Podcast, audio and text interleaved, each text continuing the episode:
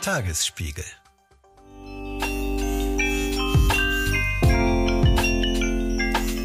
Hallo und herzlich willkommen zum Güncast. Heute vielleicht auch mal Helau, denn wir nehmen an einem Rosenmontag auf. Mein Name ist Esther Kugelbohm vom Tagesspiegel und mit mir sind wie immer Anna Kemper vom Zeitmagazin. Hallo, ich sag lieber Alaf als Hello. Ich freue mich hier zu sein an diesem Rosenmontag. Und natürlich Professor Dr. Mandy Mangler, Chefärztin und Co-Chefärztin für Gynäkologie und Geburtshilfe an zwei Berliner Vivantes Kliniken. Ja, guten Morgen, ihr lieben Närrinnen. Ja, tut mir leid. Ähm, Mandy, Anna und ich stammen beide aus Nordrhein-Westfalen und da geht so ein Aufnahmetermin am Rosenmontag einfach nicht spurlos an uns vorbei. Leider könnt ihr ja unsere tollen Verkleidungen hier nicht sehen, liebe HörerInnen. ja, äh, schön wäre es, wenn ihr ein paar Verkleidungen anhättet. Das wäre sehr witzig. Aber ich, äh, die aus dem karnevalsfreien Teil von Deutschland kommt, äh, bin als Ärztin verkleidet, wenigstens. Tata, tata, tata. Wir können ja später okay, tauschen. Das ist jetzt die Stelle, an dem wir den Karnevalsmodus definitiv wieder verlassen sollten. Obwohl, ähm, wenn ich es mir recht überlege, schlüpfen wir heute auch ein bisschen in andere Rollen. Ne? Aber eben nicht wegen Fasching oder Karneval, sondern aus Anlass des herannahenden Frauentags am 8. März. Ganz genau. Wir haben hier im Güncast ja schon öfter mal einen Blick in die Geschichte geworfen, zum Beispiel als wir die Geschichte der Entdeckung der Klitoris ähm, erzählt haben. Was wir aber noch nicht gemacht haben, ist uns mal einzelne Wegbereiterinnen der Gynäkologie anzuschauen. Ja, und als wir dann angefangen haben zu recherchieren und uns mal ausführlicher mit diesem Thema beschäftigt haben, also Pionierinnen in der Gynäkologie, dann ist uns aufgefallen, wie viele doch hochspannende Frauen es in diesem frauenmedizinischen Bereich in der Geschichte gibt. Und auch ihr, liebe Hörerinnen, habt uns auf Instagram wieder sehr viele Inspirationen gegeben und uns da viele tolle Frauengeschichten empfohlen, die wir näher in den Blick nehmen konnten. Ja, und letztlich äh, standen wir dann vor der schweren Aufgabe, dass wir uns für drei Frauen entscheiden mussten, die wir euch hier heute gerne vorstellen würden. Mandy, vorab mal, warum ist es dir wichtig, dass wir so einen Blick auf diese Wegbereiterinnen der Gynäkologie werfen? Die Leistung von Frauen in der Medizin und Wissenschaft, die wird gerne verdrängt, meint man. Also ich weiß gar nicht, ob das das richtige Verb ist, weil sie wird einfach nicht gesehen und weitergetragen. Aber wenn man so genau hinguckt, dann ist es schon so, dass man in der Geschichte viele, viele Frauen findet, die sich durchgebissen haben und die sehr wohl große Errungenschaften auch geleistet haben, aber die dann einfach nicht erwähnt werden. Und das äh, fängt bei kleinen Dingen an. Und, ähm ja, Mandy, äh, da muss man ja gar nicht in die Geschichte gucken, was mir gerade einfällt. Ich glaube, letztes Mal hast du uns ähm, vor der Aufnahme erzählt, dass du in der Charité warst, wo du früher gearbeitet hast als Chefin der Gynäkologie und Geburtshilfe und da ähm, Du musst mir jetzt nochmal weiterhelfen. Da hängt ein ja. Plakat oder ein Bild mit allen Chefs und äh, wirklich nur allen Chefs, weil du vergessen worden bist. Genau, ich war die kommissarische Leiterin der Gynäkologie in der Charité Mitte. Da gibt es so eine Ahnengalerie, die vor einiger Zeit angefertigt wurde, also so vor ein, zwei Jahren. Und da waren alle Männer drauf, alle, auch kommissarischen und alle, alle, alle. Äh, die einzige Person, die nicht drauf war, war ich. Und das war ein interessantes Gefühl. Bitter auch irgendwie natürlich, weil ich so dachte, ja krass, also das ist schon eine Leistung sozusagen irgendwo, ne? die einzige Frau gewesen zu sein. Oder ich war jung auch, eine junge Frau oder überhaupt sozusagen nicht mitgedacht und mitgesehen zu werden. Das war schon krass. So ging's und geht es aber vielen Frauen, also bin ich überhaupt gar nicht die Einzige. Und das kann man jetzt vielleicht banal finden oder herabspielen und sagen, na ja, war vielleicht nicht so gemeint oder dies und jenes, ja. Aber das ist irgendwie symptomatisch so für den Umgang mit Frauen in der Medizin und vielleicht im Leben an sich und besonders auch in der Gynäkologie. Mandy, darf ich fragen, wie ist es dann weitergegangen? Hast du gesagt, äh, Moment mal, äh, hier ist übrigens mein in Gold gerahmtes Bild, könnt ihr das bitte dazwischen hängen? Na, ich habe dann schon nachgefragt und gesagt, hm, wie ist es denn äh, passiert? Und tollerweise haben auch die klugen, starken Frauen der Abteilung gesagt, das geht nicht, dass die einzige Frau sozusagen vergessen wurde und haben das dann sehr unterstützt, dass diese Ahnengalerie geändert wird. Also ein Problem, was wir durchaus auch gegenwärtig behandeln könnten, aber wir springen jetzt einmal 400 Jahre zurück. Ich habe nämlich eine Person mitgebracht, beziehungsweise habe mich für eine Frau entschieden, die ich wirklich extrem spannend finde. Und zwar heißt diese Frau Justine Siegemund. Und ich habe sie ausgesucht, weil sie entscheidend dafür gesorgt hat, das Wissen um die Geburtshilfe zu bündeln im 17. Jahrhundert und auch zugänglich zu machen. Siegemund ist 1636 geboren, am zweiten Weihnachtstag, also am 26. Dezember, in einem ganz kleinen Ort in der Nähe von Breslau im heutigen Polen. Und sie ist die Frau, die das erste Lehrbuch für Hebammen im deutschen Sprachraum geschrieben hat. Und zwar jetzt nicht so ein kleines Bändchen, sondern wirklich ein 400 Seiten starkes Buch mit ganz vielen Abbildungen, das mich beim Lesen echt wirklich sehr beeindruckt hat. Ja, das klingt ja nach einer echten Pionierin, Anna, aber lass uns doch mal von vorne nochmal anfangen. Du hast gesagt, sie wurde 1636 geboren. Was wissen wir denn heute noch über die Umstände, unter denen sie da aufgewachsen ist? Wir wissen nicht so viel, weil es als einzige Quelle tatsächlich nur ihr ähm, Buch gibt, aber es war eben ein ganz kleiner Ort, in dem sie geboren wurde. Ihr Vater war Geistlicher, was schon mal ein Glück war für sie, denn anscheinend war ihm Bildung wichtig. Jedenfalls war es seiner Tochter möglich, sich zu bilden, was natürlich damals keine Selbstverständlichkeit war. Wir wissen eben außerdem, was in Ihrem Buch steht, nicht viel über sie. Daher bin ich äh, sehr dankbar, kleiner Einschub, dass sich vor allem eine Historikerin und Volkskundlerin mit ihrem Werk und ihrem Leben beschäftigt hat. Und zwar ist das Waltraud Puls.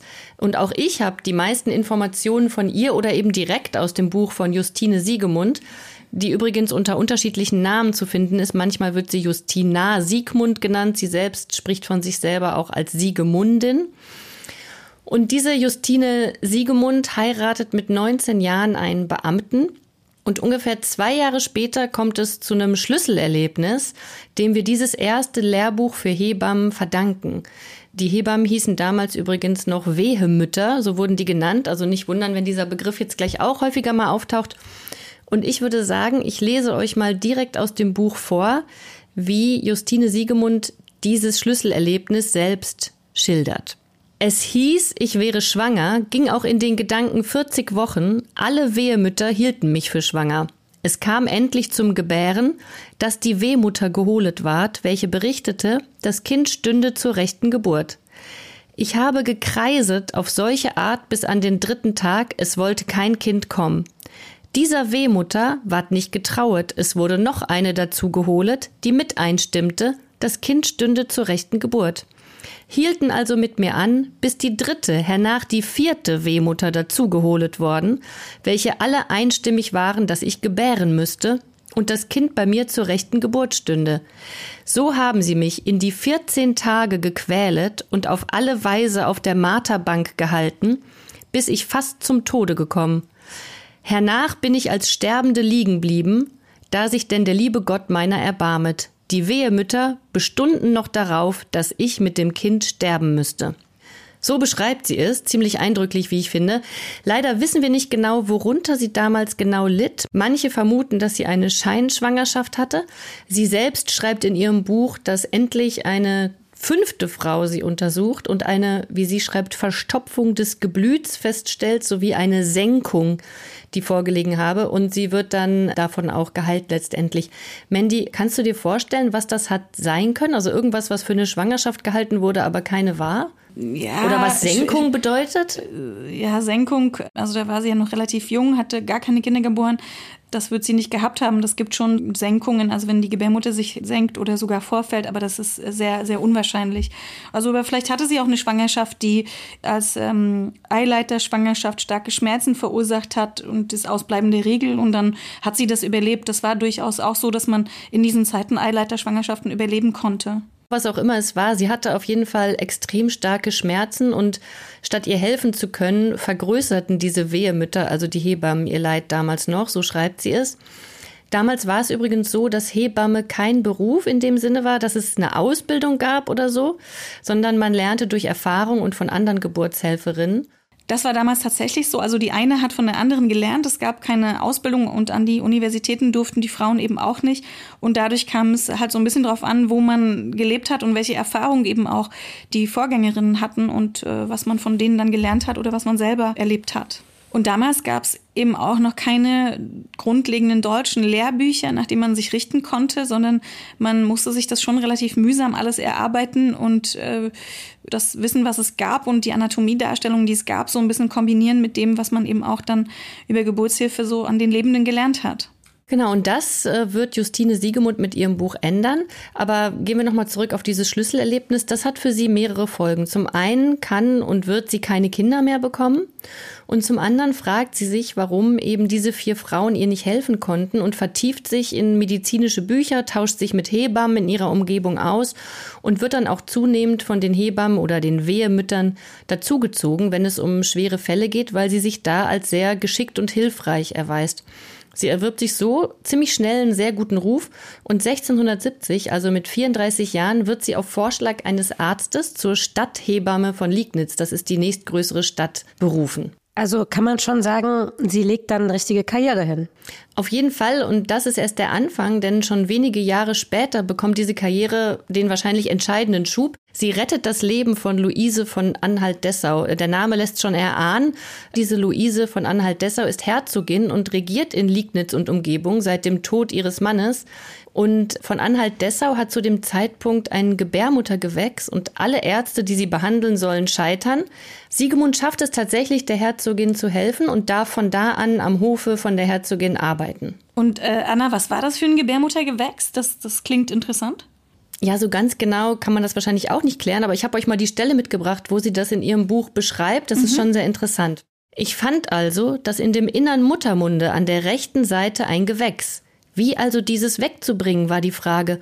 Und das einzige Mittel, ich versuchte, es zu fassen mit einem Haken, in Meinung, es allmählich herauszuziehen, fand es aber angewachsen, gab also mir Gott diesen Einfall ein. Ich nahm ein weißes Band, machte draus eine Schlinge und brachte diese, vermittelst meiner rechten Hand und Finger, über dem Gewächse, und wie das Gewächs recht gefasset, zog ich die Schlinge mit der linken Hand zu und schnitt hernach durch eine lange Schere das Gewächse ab, so glücklich, dass diese hohe Person noch neun Jahre hernach lebte. Sehr cool, wirklich. Und äh, darf ich mal kurz fragen, äh, Mandy, was hatte man damals für Möglichkeiten ähm, der Narkose oder Anästhesie? Ja, gar keine. Das ist schon so, dass das wahrscheinlich ein bisschen wehgetan hat, aber jetzt nicht so doll. Sie hat das ja äh, abgeschnitten und dadurch, dass sie da aber diese Schlinge zugezogen hat, hat es halt eben auch nicht geblutet. Und dann konnte sie das eben so abtragen. Also doch, ist wirklich klug. Ja, ja ist schon wirklich krass, finde ich. Und diese Verbindung zu der Herzogin hilft ihr anscheinend. Es geht nämlich weiter. Sie geht ein paar Jahre später an den Hof des Kurfürsten von Brandenburg. Sie unterrichtete Hebammen und wurde auch bei nicht höfischen Geburten weiter hinzugezogen und reiste, also sie kam richtig rum, reiste bis in die Niederlande. Alles natürlich sehr ungewöhnlich für die Zeit und begann dann eben ihr Buch zu schreiben. Und wie hat sie das dann mit dem Buch gemacht? Also wie kam es dazu? Ja, sie schreibt, dass sie eben immer wieder ermuntert wurde, gerade auch von den adligen Frauen, denen sie geholfen hat und die auch zum Teil sehr einflussreich waren, ihr Wissen aufzuschreiben. Und sie zeigt ihre Notizen unter anderem auch am niederländischen Hof Maria von Oranien, der späteren Königin von England. Also sie hat wirklich beste Verbindung und beginnt ihr Wissen aufzuschreiben. Sie veröffentlicht es dann 1690 unter dem Titel Die kurbrandenburgische Hofwehemutter. Das ist ein höchst nötiger Unterricht von schweren und unrechtstehenden Geburten in einem Gespräch vorgestellt. Tja, also als äh, Tagesspiegel-Redakteurin, die ich mir regelmäßig ähm, Überschriften ausdenken muss, würde ich sagen, das ist hier vielleicht schon ein bisschen sperrig und nicht sehr userinfreundlich. Aber natürlich wird klar, was sie meint. Auf jeden Fall, es ist auch nicht ganz leicht, das Buch zu lesen, aber wirklich irre interessant. Sie schreibt es in einer ganz besonderen Form, nämlich als Dialog zwischen einer erfahrenen Hebamme und einer Schülerin, wobei sie natürlich die erfahrene Hebamme ist. Und aus dem ganzen Buch spricht echt ein richtig großes Selbstbewusstsein. Äh, sie schildert sehr detailliert alle möglichen Geburtsvorgänge, wie man den Muttermund tastet und was er einem über den Stand der Geburt verrät zum Beispiel. Aber besonders wichtig war natürlich ihr Wissen und ihre Erfahrung bei schwierigen Geburten und in Anführungsstrichen berühmt war sie für einen Handgriff, den man später die Siegemundische Wendung nannte und den sie über viele Seiten und anhand einiger Bilder schildert. Ich habe euch mal ein paar Bilder mitgebracht. Mandy, kannst du vielleicht so kurz sagen, was an diesen Positionen, also das sind so Kupferstiche, wo man die Gebärmutter sieht und wie das Baby darin liegt, was daran kompliziert ist? Also es sind alles Lagen, wo Kindsteile vorgefallen sind, also zum Beispiel ein Arm zuerst rauskommt als Geburt oder ein Bein. Und das sind alles Lagen, die dann sehr gefährlich für die Frauen werden, weil dann die Frauen tagelang zum Beispiel in den Wehen liegen und das Kind nicht geboren wird, zumindest in der Geburtshilfe damals natürlich. Und irgendwann gibt es dann schwere Komplikationen, die auch zum Tod der Mutter führen können. Und deswegen schließen sich an diese Bilder ähm, ganz interessante Kupferstiche an in dem Buch, die die Wendung selbst zeigen, die Justine Siegemund in diesen Fällen empfiehlt. Es geht darum, dass sie, nachdem die Fruchtblase geplatzt ist, um den Fuß des Kindes ein Band schlingt und während sie dann daran zieht, schiebt sie das Kind zugleich etwas zurück, sodass es mit den Füßen vorangeboren wird. Siegemund schreibt, dass die meisten Babys das nicht überlebt haben. Aber es ging eben, Mandy, wie du schon gesagt hast, bei dem Handgriff darum, überhaupt ein Leben retten zu können. Und es gab auch Fälle, wo sie beide retten konnte, Mutter und Kind. Vor allem, wenn sie in dem Moment schon da war, schreibt sie, wenn die Fruchtblase platzte, weil sie dann das Kind im Fruchtwasser noch besser und schneller drehen konnte, es geht überhaupt äh, viel in Ihrem Buch darum, dass man weiß, was man tut. Also ich könnte echt stundenlang weiterreden, das ist irre spannend. Und es ist toll, dass sie sich da zum ersten Mal auch so richtig Gedanken gemacht hat über den Geburtsverlauf und über die Kindslage und was man dann eben tun kann. Und sie hat damit so ein bisschen die Schicksalsergebenheit aus der Geburtshilfe rausgenommen, um die Geburt weniger gefährlich zu machen. Ja, das klingt ja wirklich alles nach einer äh, totalen Erfolgsgeschichte. Anna, aber Erfolg, wie wir alle wissen, bringt ja auch viele Neiderinnen mit sich. Hatte sie denn auch tatsächlich Gegnerinnen oder, oder Feindinnen, Leute, äh, die Steine in den Weg gelegt haben? Ja, das kann man äh, durchaus sagen. 1680 stirbt ihre erste Förderin, die Herzogin, der sie das Leben gerettet hatte.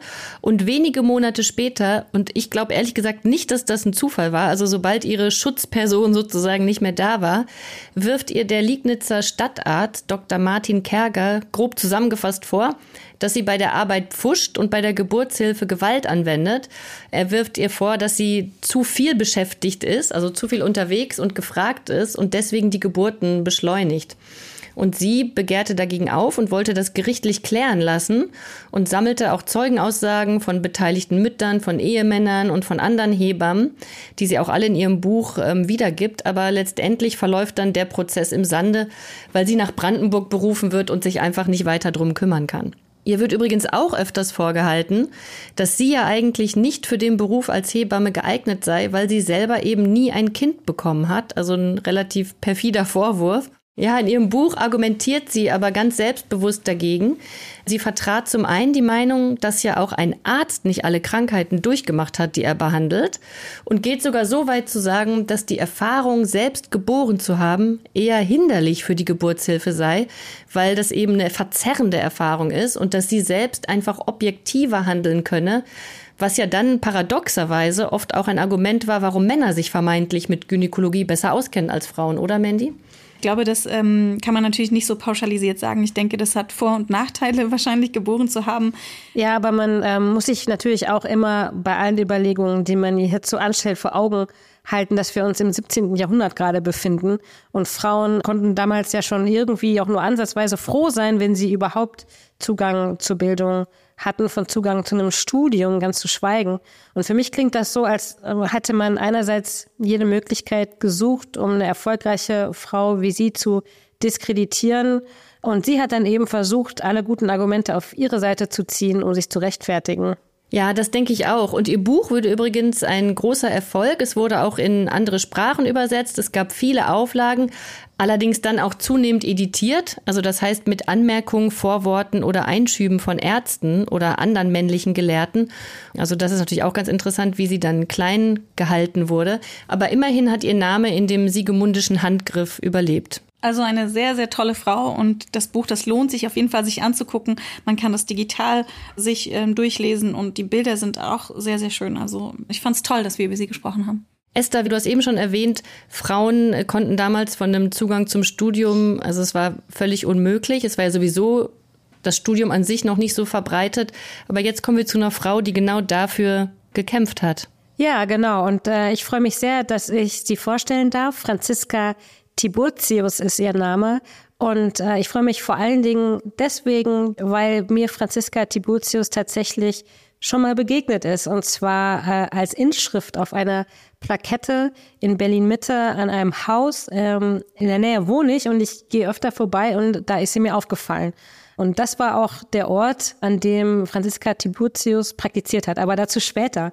Denn ähm, ich würde gerne einsteigen in ihr Leben im Jahr 1871. Und zwar nicht in Berlin, sondern in Zürich. Also Franziska ist damals 28 und ist gerade auf dem Weg, muss man sich vorstellen, in diesen Präpariersaal, wo eben Leichen präpariert werden und Anatomie gelehrt wird der medizinischen Fakultät. Und an ihrer Seite ist kampfeslustig ihre Freundin Emilie Lemus. Sie sind also zu zweit. Und in ihren Erinnerungen schreibt sie, also Franziska Tiburcio schreibt, da war der Saal dicht gefüllt und es erhob sich ein wüster Lärm, Schreien, Johlen, Pfeifen und so weiter. Da hieß es, ruhiges Blut zu behalten. Und so erinnert sie sich in ihren Memoiren an ihren ersten Einmarsch sozusagen in den Präpariersaal der Uni Zürich. Und dann kommt es aber zu einem ganz bezeichnenden Zwischenfall, denn Franziska trägt eine Schürze und die muss sie irgendwann ablegen und dazu geht sie in einen Nebenraum und dann schließen diese Medizinstudenten sie einfach aus dem Saal aus. Also so ging es ja damals vielen Frauen, die hm, gewagt haben, darüber nachzudenken, Medizin zu studieren oder zu studieren überhaupt. Und äh, sie wurden also ausgeschlossen, buchstäblich. Und es gab auch äh, Vergleiche mit Ziegen oder es wurde in die Hüte von diesen Frauen Gips gefüllt, damit sie dann die nicht mehr aufnehmen konnten. Also sie wurden schon wirklich unter großen, großen Schikanen da belächelt. Ja, und Frauen schloss man eben damals in Deutschland noch vom Medizinstudium aus. Also man verwehrte ihnen die Teilhabe. Sie sollten weder äh, lernen, noch sollten sie natürlich praktizieren. Aber in der Schweiz war das für Frauen damals offiziell schon möglich. Äh, da äh, durften Frauen schon Medizin studieren. Ja, das ist ja auf jeden Fall eine krasse Szene, die du da schilderst an der Universität in Zürich, Esther. Sag doch einmal, warum hast du dich für Franziska Tiburtius entschieden? Warum willst du sie heute vorstellen? Na, ganz einfach, weil sie nicht abgewartet hat, bis sie in Deutschland Medizin studieren durfte, sondern sie hat gesagt, ich will das machen und ich gehe ins Ausland, ich gehe in die Schweiz, ich will das lernen und dann möchte ich nach Deutschland zurückgehen und praktizieren. Und da war sie eben eine der ersten niedergelassenen Ärztinnen. Man muss sich das so vorstellen, also Mandy, du hast es ja schon gesagt, Franziska und ihre Kommilitoninnen mussten echt allerlei Schikanen aushalten. Das fing natürlich im Hörsaal an, aber es ging immer weiter, weil Wohnungen konnten sie auch nicht kriegen, weil ein Zimmer alleine zu mieten, das ging irgendwie damals nicht. Es gab ganze Petitionen gegen die Zulassung von Frauen zum Medizinstudium und es gab tatsächlich auch renommierte Anatomen, wie zum Beispiel Professor Theodor von Bischof, der sich äh, gerne mit folgendem zitieren ließ. Die Ausübung der Medizin widerstreitet und verletzt die besten und edelsten Seiten der weiblichen Natur, die Sittsamkeit, die Schamhaftigkeit, das Mitgefühl, Barmherzigkeit, durch welche sich dieselbe vor der männlichen auszeichnet, behauptete der also damals. Das habe ich in dem Magazin Chrismon nachgelesen, das ähm, sehr schön das Leben auch von Franziska von Tiburtius nachgezeichnet hat. Sittsam, Irre. schamhaft und so. Ich weiß nicht, ich kenne die Wörter alle nicht, aber Vielleicht sprechen wir nochmal später drüber. ja, es gab noch weitere Zitate. Eins habe ich noch gefunden.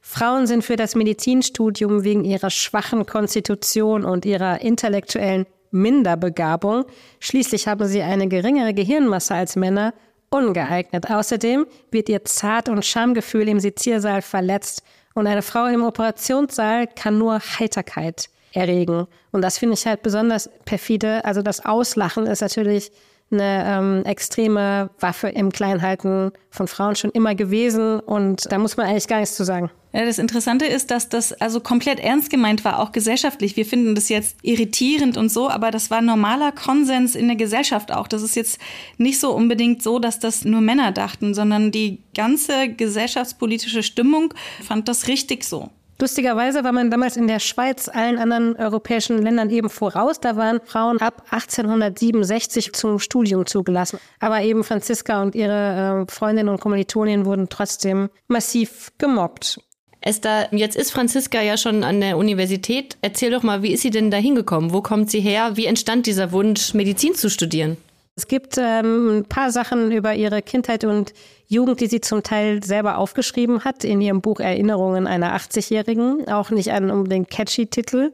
Also sie wurde als jüngst von neun Kindern geboren, war also das Nesthäkchen und sie wuchs auf auf einem von ihrem Vater gepachteten Gutshof auf Rügen. Es war so, dass ihr Vater früh gestorben ist und dass sie und ihre vielen Geschwister dann eben selbst für ihren Unterhalt sorgen mussten. Und zum Beispiel gab es da einen Bruder und der war eben Arzt und der hat dann sie davon überzeugt, dass sie doch auch Ärztin werden kann. Sie hat ihr Examen auch mit sehr gut bestanden, um sich eben dann später in Berlin niederzulassen. Aber das Problem war an der ganzen Sache, sie konnten keine Approbation kriegen. Sie durfte aber auch nicht sagen, wie zum Beispiel, ich habe im Ausland den Führerschein gemacht, ich gehe dann nach Deutschland und muss einfach noch eine Prüfung ablegen, weil das erlaubte man ihr nicht. Was dann dazu führte, dass sie vom Standing her gleichgestellt war mit Wunderheilern oder irgendwelchen Kurpfuschern. Sie hat halt keinen offiziellen Stempel. Also es ist interessant, warum diesen Menschen, die sich zweifelsohne sehr durchgebissen haben durch Strukturen, die nicht für sie gepasst haben und dann eben trotzdem Ärztin geworden sind zum Beispiel, warum man denen dann noch so Steine in den Weg legen musste und nicht äh, anerkennen konnte, was sie zweifelsohne geleistet haben. Und da kann man nur sagen, dass damit eben auch, wenn man versucht, das zu erklären, ein Privilegienverlust für die Menschen damit verbunden ist, die eben äh, zu dem Zeitpunkt Arzt waren, also diese ganzen Männer, dass ähm, deren Privilegien da in Gefahr waren und ja auch heute noch sind durch das Vorstreben von Frauen, zum Beispiel in Bereiche, die klar männlich dominiert waren vorher.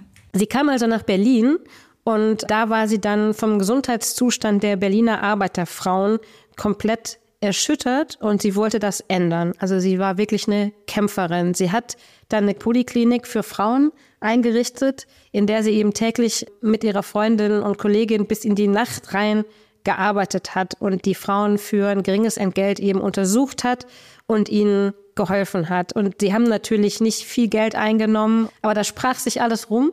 Und lustigerweise kamen dann irgendwann Frauen aus der bürgerlichen Schicht bei ihr an, die aber zuerst tatsächlich ihre Mitarbeiterinnen vorgeschickt haben, um zu testen, ob sie auch wirklich was taugt.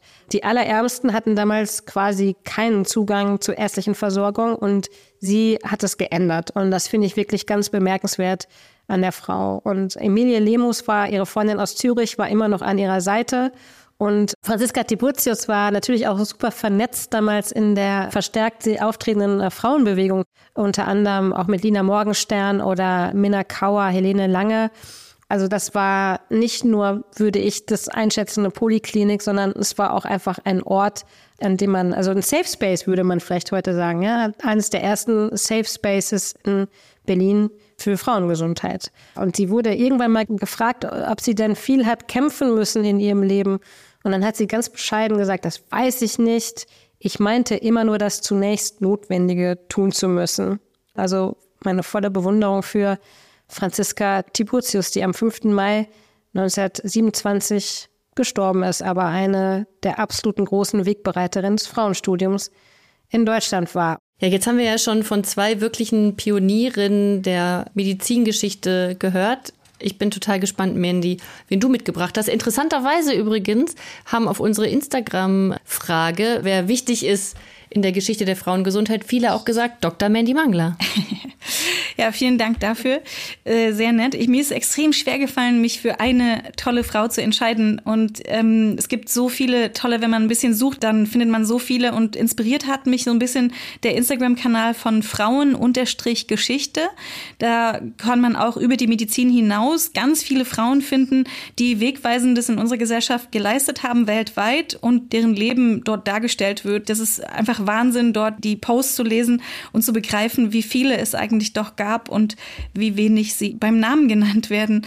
Und am Ende habe ich mich für Dr. Else Kienle entschieden. Und Mandy, warum hast du Else Kienle ausgesucht? Weil du zu erschöpft warst von der Masse der tollen Frauen? Ja, also Else Kienle ist jemand, wo ich sagen würde, ja wow, was für ein unheimlich beeindruckender Mensch auch. Was hat sie alles geleistet? Welche Widerstände hat sie in Kauf genommen und überwunden?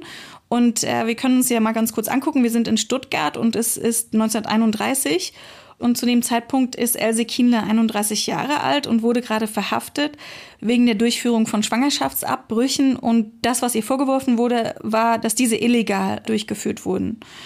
Und sie ist Ärztin und überzeugte Gegnerin des Abtreibungsparagraphen 218, den es damals schon gab. Und sie blieb dann also sechs Wochen im Gefängnis und wurde da täglich verhört, oft über mehrere Stunden.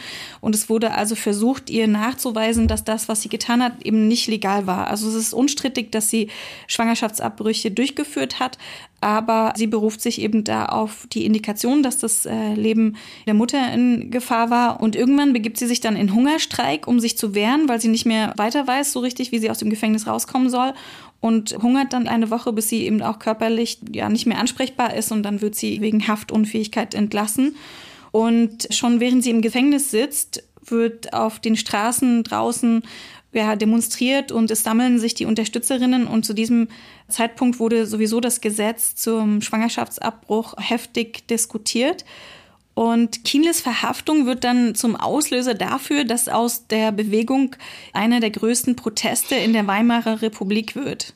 Ja, manchmal vergisst man echt, über wie lange Zeit die aktuellen Abtreibungsregelungen erkämpft werden mussten. Und diese Verhaftung von Kienle und die Proteste sind ja jetzt fast 100 Jahre her. Und wir sehen ja in den USA zum Beispiel, wie schnell solche Freiheiten auch heute wieder eingehegt werden können. Wie war denn die Abtreibung damals gesetzlich geregelt? Also Paragraph 218 stammt noch aus dem 19. Jahrhundert und in der Weimarer Republik wird das zumindest ein bisschen aufgelockert, so dass also Schwangerschaftsabbrüche ab der Mitte der 1920er kein Verbrechen mehr sind, sondern ein Vergehen, was Einfluss darauf hat, in was für eine Art von Gefängnis man dann kommt, wenn man dafür äh, zur Rechenschaft gezogen wird.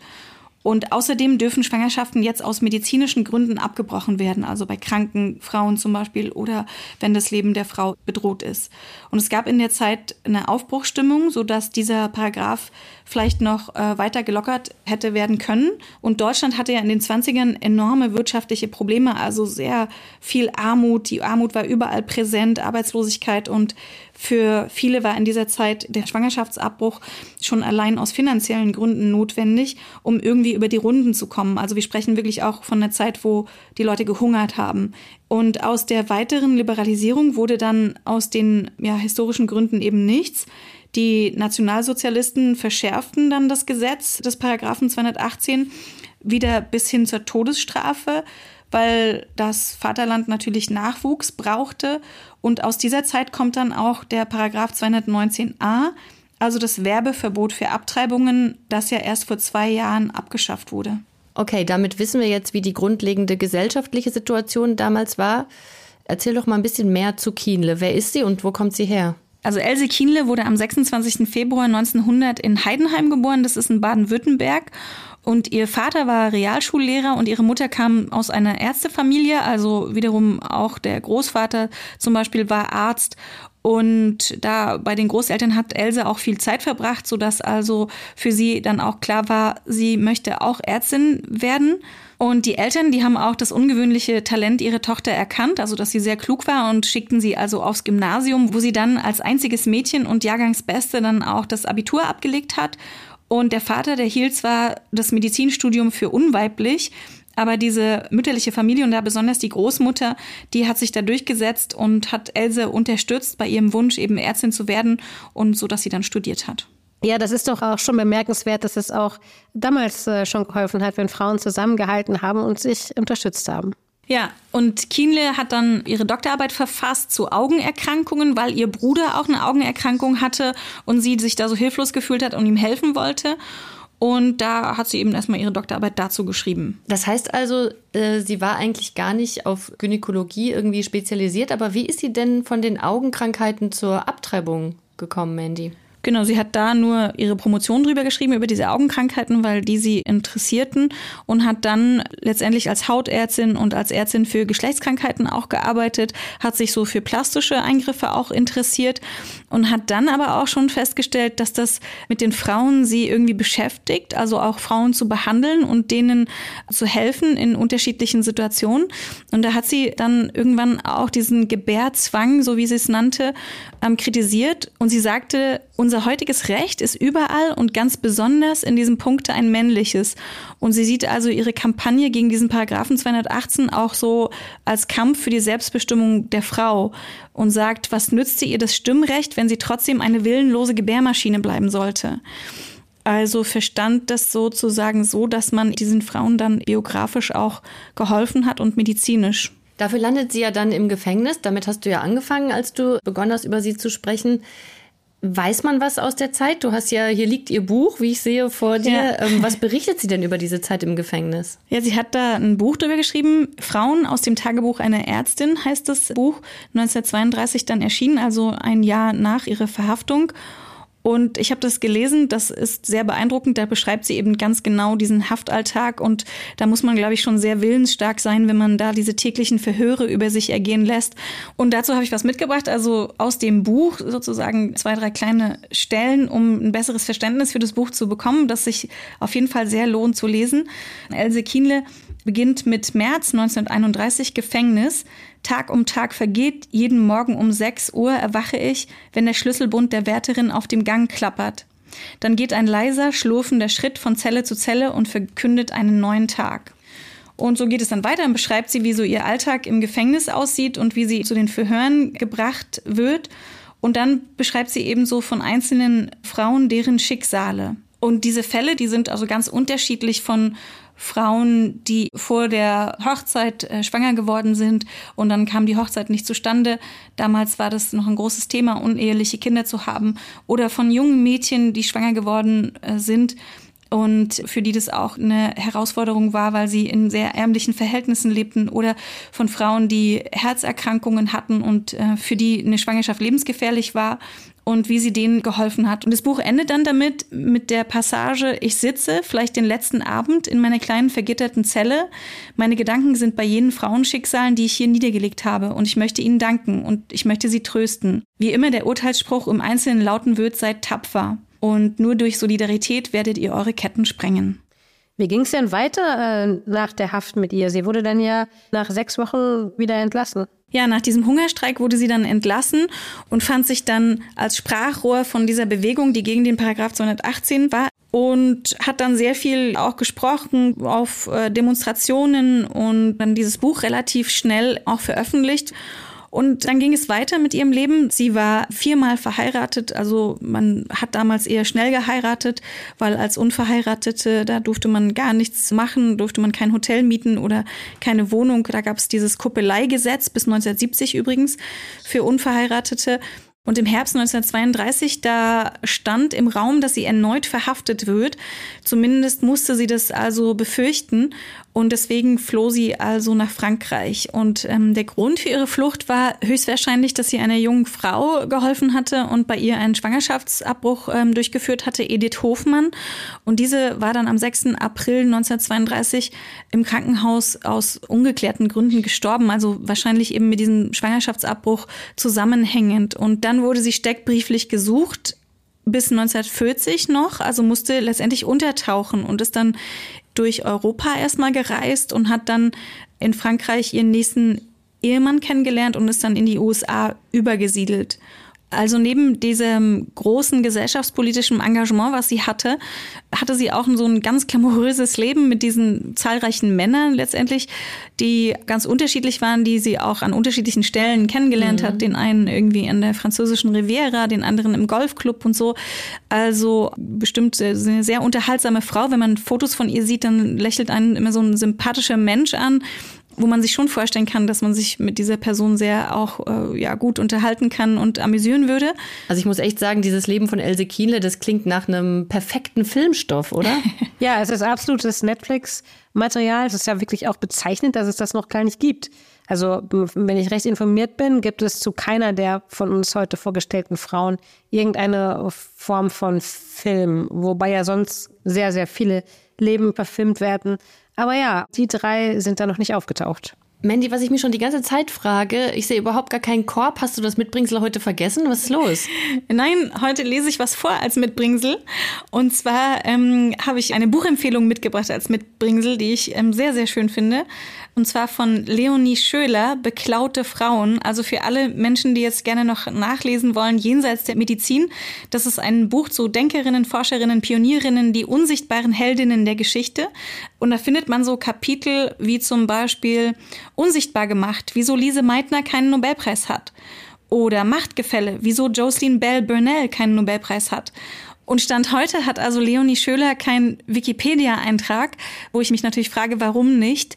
Vielleicht hat sie ihn auch selbst gelöscht, ich weiß es nicht, aber also ich versuche auf jeden Fall auch als äh, Zusatz zu diesem Mitbringsel heute Abend ihr einzuschreiben, ja, mit der Hoffnung, dass das äh, so in ihrem Sinne auch ist. Das Buch erscheint übrigens äh, Ende Februar und dazu passend wollte ich nochmal sagen, dass wir uns ja wirklich schwer getan haben, diese drei tollen Frauen, die wir vorgestellt haben, auszuwählen, weil es eben so viele andere tolle Frauen gab. Ähm, ich wollte mal noch mal ein paar Namen erwähnen. Ina May Gaskin, Josefa von Siebold, Gao Zhaojier, Carol Downer, Rebecca Lee Crumpler, Hermine Häusler-Edenhuisen, Monika Hauser oder Elisabeth Winterhalter. Alles tolle Frauen. Und zu der einen oder anderen werdet ihr auf Instagram noch was von uns hören. Ich habe euch auch noch ein kleines Mitbringsel mitgebracht. Und zwar hat uns eine Hörerin geschrieben, was sie an uns mag. Und ich dachte, es kann nicht schaden, es auch einfach mal vorzulesen. Was meint ihr? Ja, gerne. Okay. Liebe Menti, liebe Esther, liebe Anna, der Güncast begleitet mich seit dem Besuch bei einer guten Freundin in der Nähe von Pforzheim im Herbst 2020. Die ersten fünf Folgen habe ich direkt bei Abfahrt ohne Pause im Auto hintereinander weggehört und mache seitdem, wo ich kann, Werbung für euch. Dafür schon mal sehr, sehr vielen Dank. Ihr habt mich gut durch Familienwunschzeit, Schwangerschaft, Geburt, Wochenbett, Stillzeit begleitet. Ich habe durch euch so viel Neues über mich gelernt und oft gelacht. Ich nehme mir immer wieder zu Herzen, wie wichtig es ist, dass Frauengesundheit thematisiert wird, dass kein Thema künstlich schambehaftet werden sollte und dass wir einander helfen, indem wir uns offen miteinander austauschen und uns gemeinsam für die Bedürfnisse und Wünsche von Frauen einsetzen und laut werden. Danke für eure Arbeit, für euer Wissen, eure Offenheit, eure feministische Einstellung, euren Humor und eure Sensibilität im Umgang mit den Themen, die ihr hier in den Fokus nehmt. Herzchen-Emoji. Danke. Ja, das ist doch sehr schön. Oh, wie also, schön. Vielen, vielen Dank. Dank. Ja, ich habe mich auch sehr gefreut drüber und wir hoffen, dass wir dich auch weiterhin auf dem Laufenden halten und dass du auch weiterhin mit uns lachen kannst. Das ist ja eh das Wichtigste. Vielen Dank, ähm, dass ihr alle Zeit hattet. Danke Mandy, danke Anna, äh, danke Markus Lucker für deine Aufnahmeleitung und deine Recherche. Und nochmal ganz lieben Dank an die Tagesspiegel-Recherche, die uns geholfen hat, möglichst viel zu den Frauen rauszufinden. Vielen Dank und ähm, bis zum nächsten Mal. Ciao. Ciao. Tschüss.